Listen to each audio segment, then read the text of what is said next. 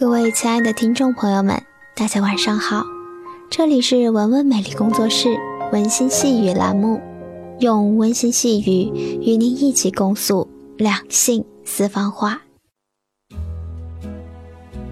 这是一个反转剧的故事，既然是反转，故事的主人公当然首先要匹配一个来自底层的家世。一九七六年，一个叫林丽慧的姑娘在台湾出生。她家境贫寒，父母需要努力供养她和弟弟生活学业。姐姐从高中起就不再读书，为了赚钱养家，她当上了业余模特。一九九六年，林丽慧从台湾到香港发展，被王晶发掘，改名舒淇。王晶为她打造的走红路线是一个字：拖。舒淇一连主演了三级片《红灯区》《玉蒲团之玉女心经》等，一夜成名。之后，她接演了尔冬升的《色情男女》。这部戏，她和张国荣、莫文蔚搭配，包揽香港电影金像奖最佳女主角、最佳新人两项大奖，成为香港电影史上唯一一位拍三级片获此殊荣的女星。颁奖礼上，舒淇悲喜交加。我很想成为张曼玉那样的演员，不希望被大众称为性感尤物。他说的是真心话。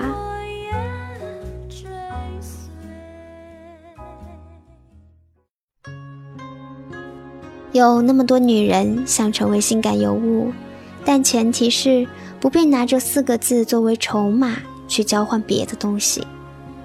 在男人永远不会被曝光，却永远珍藏的电脑里，总有一个地方，黑暗隐秘，伪装得很好。深夜里一打开，一定是一个春光乍现、别有洞天的世界。那里面的女人，如果用水果来形容，徐若瑄像蓝莓浆果，青涩未成熟的模样；李丽珍像水蜜桃，一咬开就是新鲜叶汁。叶玉卿像熟透了的柿子，浑圆饱满；而舒淇是其中最特别的一个，她像刚从葡萄园里摘下来的紫色葡萄，没有擦洗过的灰尘也掩饰不住她的娇艳欲滴，带着早晨的露水，不太甜，有点酸，可恰好是这样的微酸，夹在稚嫩与成熟。色情与情色，羞涩与野性，傻气与娇憨之间的舒淇，成为男人吃了一口再也忘不掉的味道。即便这些水果听起来很美，也没有女人想成为其中的一颗。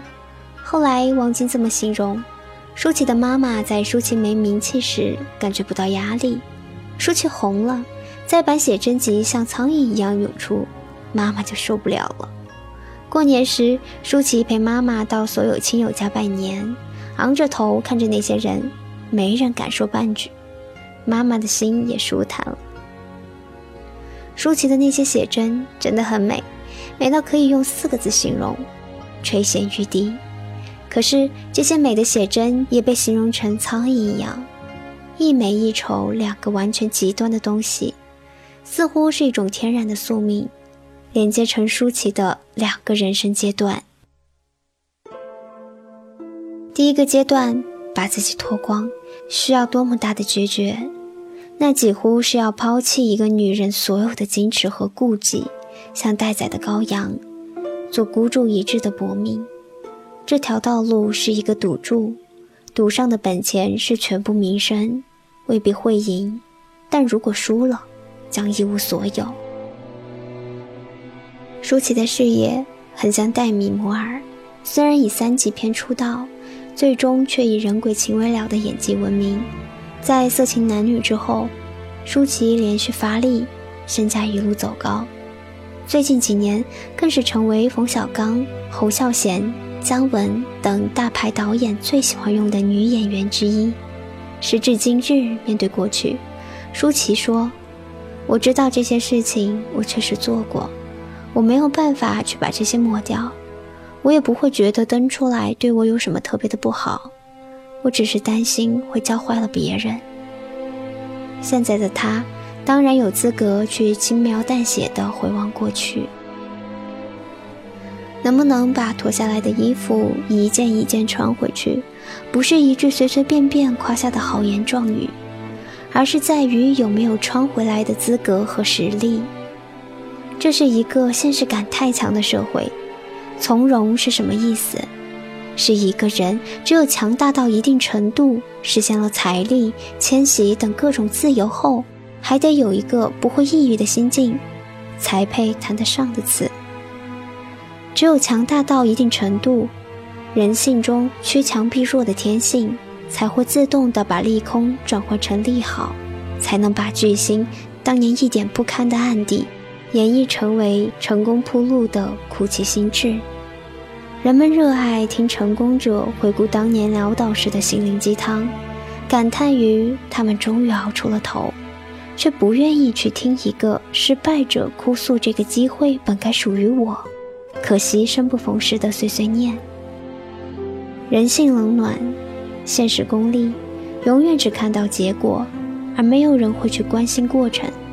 就像历史，永远只会有胜者为王的那个人来书写。这是舒淇励志人生的第一个阶段，他赌赢了。导演王晶曾写过发掘舒淇出道经历的文章，他凭着坚强果断。敢爱敢恨的性格走到今天实属不易，但是走到今天已经华丽转身的赢家舒淇，真的如他所说，把脱下来的衣服穿回来了吗？二零一二年三月，因为被卷入赵文卓和甄子丹事件，他的艳照被重新翻出，于是他删除了所有的微博。每逢别的艺人有不雅照出来，舒淇这个名字就像关键搜索词一样，总是被连带着二次曝光。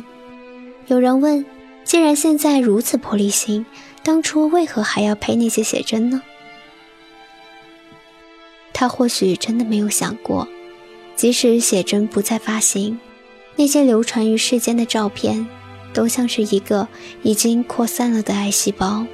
随着互联网时代的血液，永远不知道它会在什么时候、什么地方再次发芽。希腊神话中，达摩克利斯是暴君狄奥尼修斯的宠臣，他经常说帝王多福，以取悦帝王。有一次，狄奥尼修斯让他坐在帝王的宝座上，头顶上挂着一把仅用一根马鬃系着的利剑。以此告诉他，虽然身在宝座，利剑却随时可能掉下来。帝王并不多福，而是时刻存在着忧患。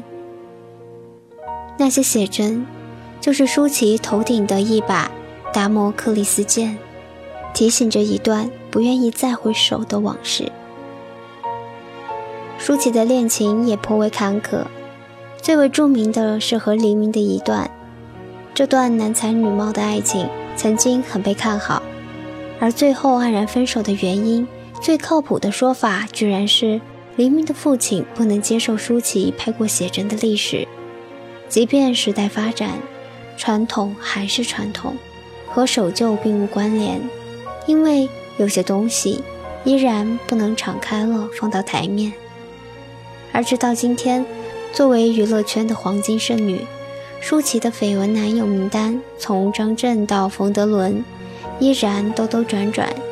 张震婚礼上，他作为前女友去参加，接到新娘捧花的一瞬间，也忍不住失控流泪，恨嫁之心昭然若揭。这一刻，是否像十八年前一样，是挡在舒淇前面的一条河？在决定是否成为脱星的那一天。舒淇是否也遇到了这样的一条河？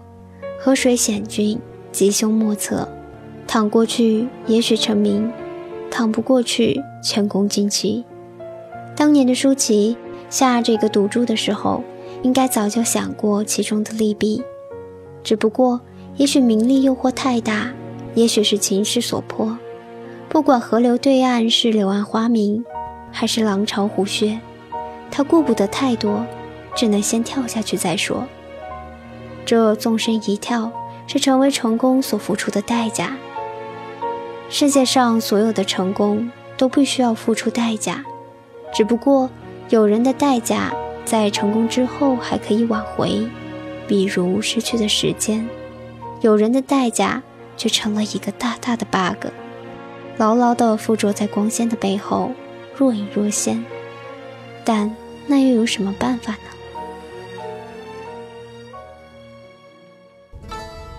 每一个人都要为自己曾经犯下的那个漏洞去买单。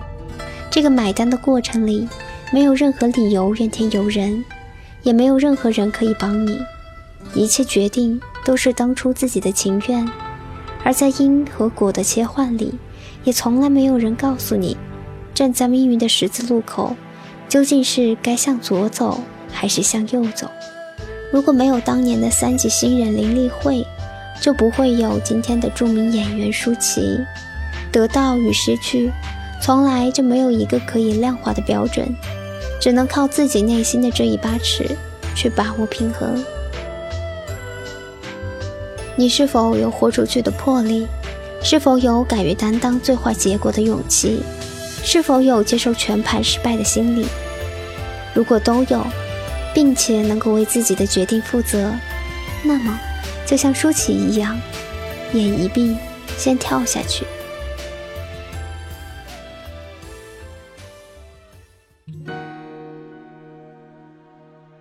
今天的节目就是这些了，感谢大家的收听。玩玩美丽工作室网络电台，内外兼修才算完美，让你发现更美的自己。如果你喜欢我们的节目，可以手机下载喜马拉雅手机客户端。关注我们，你会在第一时间收听到我们的节目。也可以在酷我音乐搜索“文文美丽工作室”，或者是加入我们的微信公众平台 “l o v e 下划线 w w m l g z s”。如果你有什么有趣的想和我们一起分享的，或者是你想了解文文的最近动态。可以在新浪微博中关注“文文美丽工作室”。如果你有疑问，或者你想跟我进行讨论，都可以在节目下方的评论区给我留言，或者是发私信给我，我都会认真阅读你的内容。如果有时间的话，我也会认真回复的。